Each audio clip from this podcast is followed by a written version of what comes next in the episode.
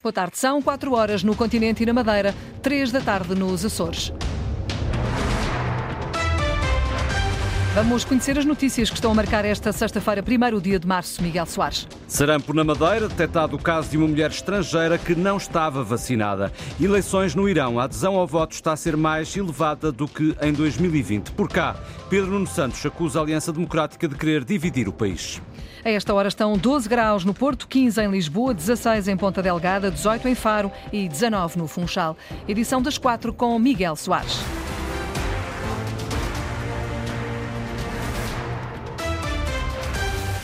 O diretor nacional da Polícia Judiciária lamenta que a instituição tenha sido alvo de críticas injustas de quem fala do que não sabe, mas o dever de recato dos servidores da Justiça impede a defesa em tempo útil, sublinha Luís Neves em declarações à margem do Congresso do Sindicato de Magistrados do Ministério Público que está a decorrer em Ponta Delgada, nos Açores, Lídia Almeida. São normais em democracia, mas as críticas de que a Polícia Judiciária tem sido alvo são, no entender do diretor nacional, Nacional muito injustas. Muito injustas, inconsistentes, porque eh, do nosso trabalho sabemos nós.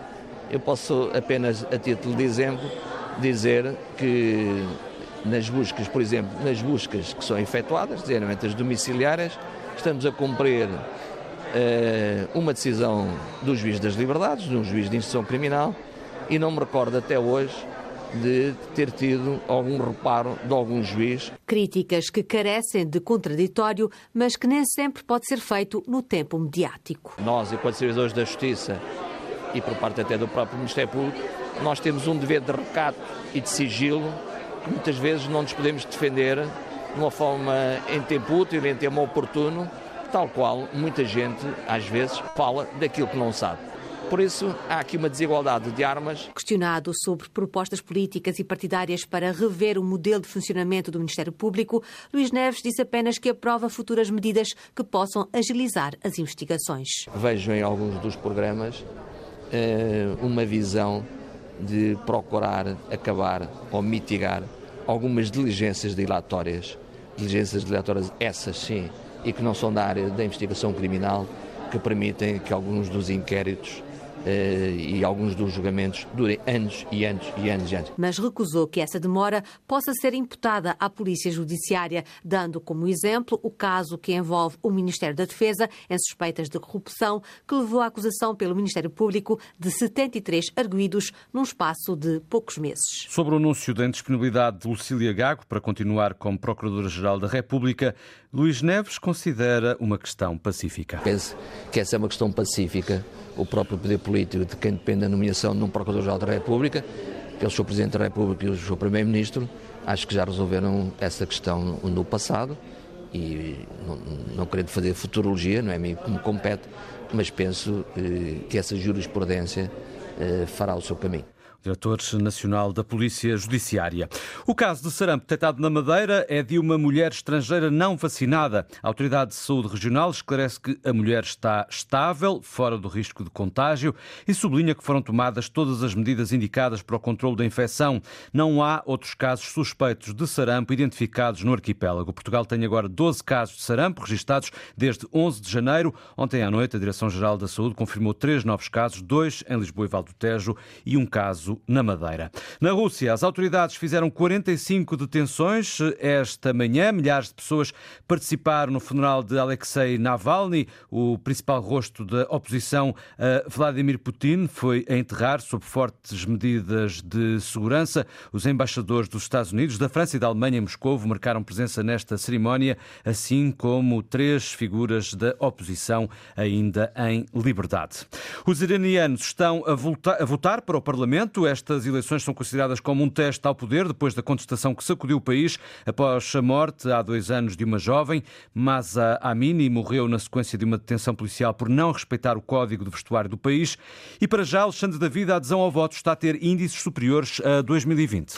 A grande pergunta para estas eleições não é como costuma ser em eleições, quem vai ganhar, mas sim qual vai ser a taxa de participação. Ninguém sabe muito bem se os iranianos estão dispostos a ir às urnas, seja como for, tudo aponta que os conservadores consigam mais uma vez uma larga maioria. Para além da escolha de novos deputados do Parlamento de Arão, os 60 milhões de eleitores vão também eleger uma espécie de Assembleia de Sábios que tem como principal tarefa escolher quem vai ser o próximo líder supremo, a mais alta autoridade desta República Islâmica. Da pouca informação que chega do Irão, as agências internacionais de informação sublinham agora que as autoridades estão satisfeitas com a taxa de participação eh, nas quase 60 mil mesas de voto abertas em todo o país. Dizem mesmo que esta taxa é mais elevada do que aconteceu nas eleições de 2020, mas estas ficaram marcadas pela crise da Covid. Aliás, nestas últimas eleições, a taxa de participação ficou uh, um pouco acima dos 40%, muito baixo para os valores normais do Irão. Oficialmente, as urnas fecharam às duas e meia, hora de Lisboa, mas tal como acontece quase sempre nos atos eleitorais no Irão, podem continuar abertas durante mais algumas horas. Os conservadores são apontados como vencedores antecipados. Por cá, o líder do PS acusa a Aliança Democrática de criar alarme. Na Covilhã, onde visitou o Centro Hospitalar Universitário Cova da Beira, Pedro Nuno Santos não quis comentar a entrada de Durão Barroso na campanha da AD, nem mesmo depois do ex-líder social-democrata o acusar de imaturidade.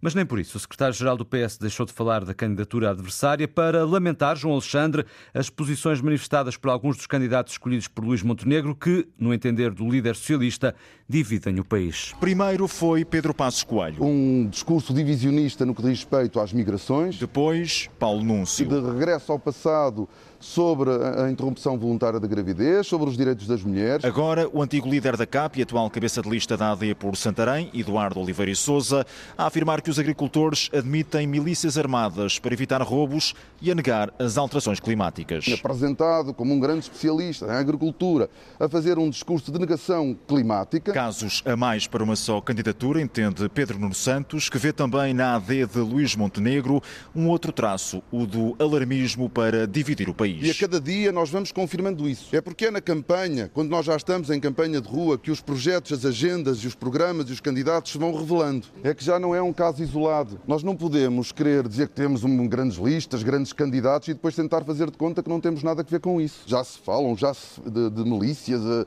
uh, no, nos campos alarmismo e divisão na sociedade. Já quanto ao anúncio da presença de Durão Barroso num comício da AD e as acusações do antigo presidente da Comissão Europeia. Sobre Durão Barroso, que hoje lhe chamou imaturo, quer responder?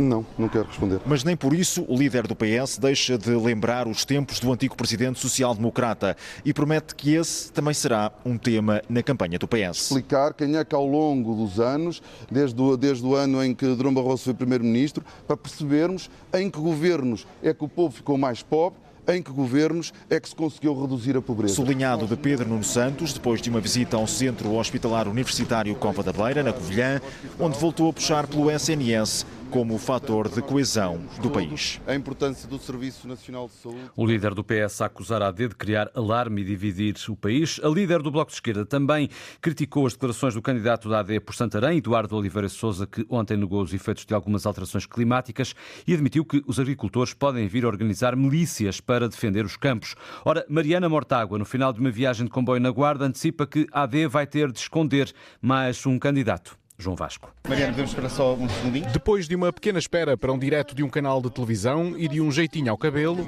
Ai, Mariana arranja o cabelo. E depois ainda de um elogio a quem não tem câmaras. Esta que eu gosto da rádio. A rádio é uma coisa incrível. Mariana Mortágua antecipou o próximo passo de Luís Montenegro, esconder Eduardo Oliveira e Souza, candidato da AD por Santarém, que ontem fez um discurso a negar os efeitos de algumas alterações climáticas. A cada mês, a cada dia, a cada semana que passa, Luís Montenegro vai vai tendo que esconder alguns candidatos uh, do PSD que acabam por deixar entrar para dentro uh, das ideias do PSD e da candidatura do PSD, ideias que na verdade pertencem ao Chega. Mariana recordou as posições de outros candidatos da Aliança Democrática. Vimos isso com Gonçalo da Câmara Pereira, foi preciso escondê-lo porque acha que uma mulher deve ser vítima de violência doméstica que é legítimo que um homem bata numa mulher. Depois vimos Paulo Núncio a dizer que acha que deve haver um novo referendo e a pôr em causa o direito civilizacionado das mulheres ao aborto. Para André Ventura, que não tem poupado a líder do Bloco, estava guardado um contra-ataque. Acho que André Ventura está muito incomodado porque o Bloco de Esquerda está empenhado em divulgar quem são os seus financiadores. André Ventura recebe dinheiro de gente que esteve na administração do negócio de Val do Lobo. Negócio de Val do Lobo que... Que é um dos negócios investigados na Comissão de Inquérito à Caixa Geral de Depósitos onde, e que está envolvido na Operação Marquês. E sobre o Chega, havia mais. O Chega recebe dinheiro dos acionistas da TAP e vai à Assembleia da República defender os acionistas da TAP. O Chega recebe dinheiro dos acionistas privados do CTT, apesar de eles terem retirado recursos do CTT, e vai à Assembleia da República defender a gestão privada do CTT. Mariana Mortágua, sem medo das palavras a líder do Bloco de Esquerda a partir da Guarda. Sem pronunciar a expressão, Luís Montenegro abriu hoje caminho também a partir da Guarda para pedir uma maioria absoluta. Diz que é preciso estabilidade e condições de governabilidade para desencadear as mudanças que promete no Namaral. A cabeça de lista da AD pela Guarda, Dulcina Embora, abriu o caminho. Peço-vos a cada um dos presentes que falem com as vossas famílias, falem com os vossos amigos, namorados, namoradas, seja o que for, redes do WhatsApp, grupos. Depois, Montenegro a dar conta de que tenho uma grande esperança, uma grande expectativa. Eu diria mesmo uma confiança muito, muito forte de que vamos recuperar aqui o nosso segundo deputado. O líder da AD, na Guarda, a abrir caminho também, com o papel da Guarda, disse para pedir uma maioria absoluta. Dar condições para termos na Assembleia da República, no Parlamento, o apoio que necessitamos para executar o nosso programa de governo, para poder ter estabilidade e governabilidade em Portugal. Não chegou a pedir, mas insinuou, até porque avisou está noutro patamar. Eu estou cada vez mais animado e já não é fácil, porque eu já estou num nível muitíssimo elevado. E depois, sem nomear Pedro Nuno Santos, um remoque. Eu não esperei pela campanha eleitoral para andar a tirar uh, trunfos de uma cartola de, de ilusionismo político. Promete o líder da AD cumprir tudo, ao contrário de outros atirou. Podem vir para aqui prometer à última da hora tudo e um par de botas. E fechou o discurso a reiterar a ideia de uma maioria forte, estável. Para termos as condições de dar estabilidade, governabilidade ao país e, com isso, podermos ter efetivamente um futuro melhor. Para isso, reforçou, é preciso estabilidade na Assembleia da República. Às cinco e meia da tarde, aqui na Antena vamos a votos, jornal de campanha com os principais momentos do dia. Os trabalhadores do Grupo Caixa Geral de Depósitos estão em greve. Estes trabalhadores reivindicam uma melhor valorização salarial. Estão concentrados à porta da sede da empresa em Lisboa. Eh, a Caixa Geral de Depósitos considera que esta paralisação em plena campanha eleitoral mostra a politização das estruturas sindicais.